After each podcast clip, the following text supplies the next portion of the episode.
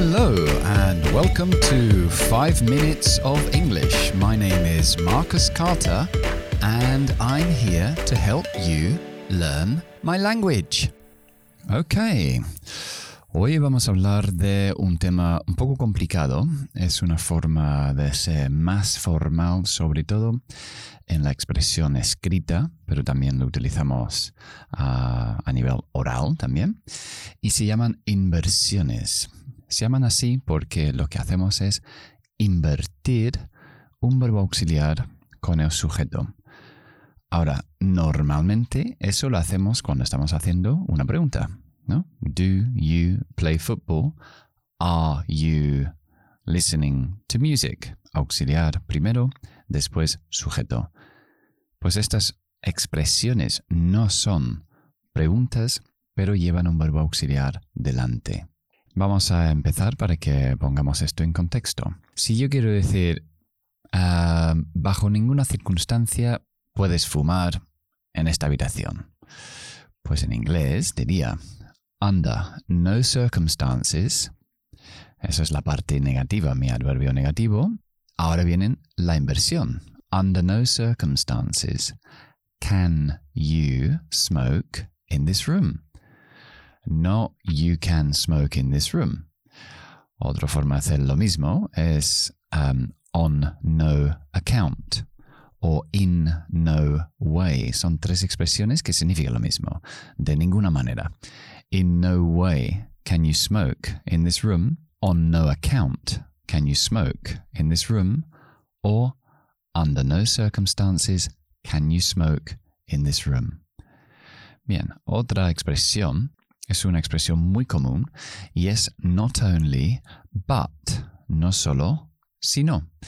Uh, por ejemplo, podemos decir, um, not only does he have a sports car, but he also has a bicycle. No solo tiene un deportivo, sino también tiene una bicicleta. Not only does he have. ¿Qué auxiliar utilizo? Pues el que necesito para el tiempo verbal que estoy usando. Si fuera algo del pasado, sería Not only did he buy a shirt, but he also bought some trousers. No solo compró una camisa, sino también unos pantalones. Bien, otro que también es muy común es uh, después de la palabra little y se suele utilizar con el verbo saber. Y en pasado simple además. Solemos decir, little did I know. Poco yo sabía. Y se traduce un poco como, yo no tenía ni idea. Por ejemplo, little did I know that the person behind me was a policeman. No tenía ni idea que la persona detrás de mí era policía. Vale. Otro también uh, muy común es no sooner than. No sooner than. No sooner than, esa expresión la utilizamos um, para decir en cuanto. Es parecido a as soon as. Podemos decir no sooner had I arrived than it started to rain. Con esta construcción solemos usar un pasado perfecto y un pasado simple. Sabéis que pasado perfecto nos ordenan los eventos en el pasado. So, no sooner had I arrived than. Esa es la parte un poco rara. Piensa sooner es como un comparativo y siempre van con than. No sooner had I arrived. En cuanto nada más llegar, than it started to rain. Empezó a llover. Sí, empezó a llover, pero antes de eso yo llegué. Por eso utilizo un pasado perfecto. No sooner had I arrived than it started to rain. Otro que podemos usar es simplemente la palabra never. Y en lugar de decir I have never been to Disneyland, podemos decir never have I been to Disneyland. Y ya está.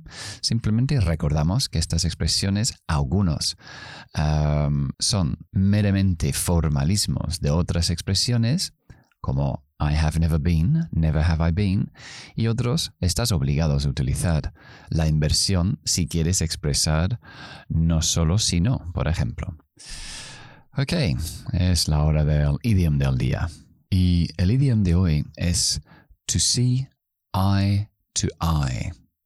Ver ojo a ojo, literalmente. Y significa estar de acuerdo con alguien. Recuerda, ya que estamos con eso, que cuando decimos estoy de acuerdo contigo, decimos I agree, no I am agree. I agree with you.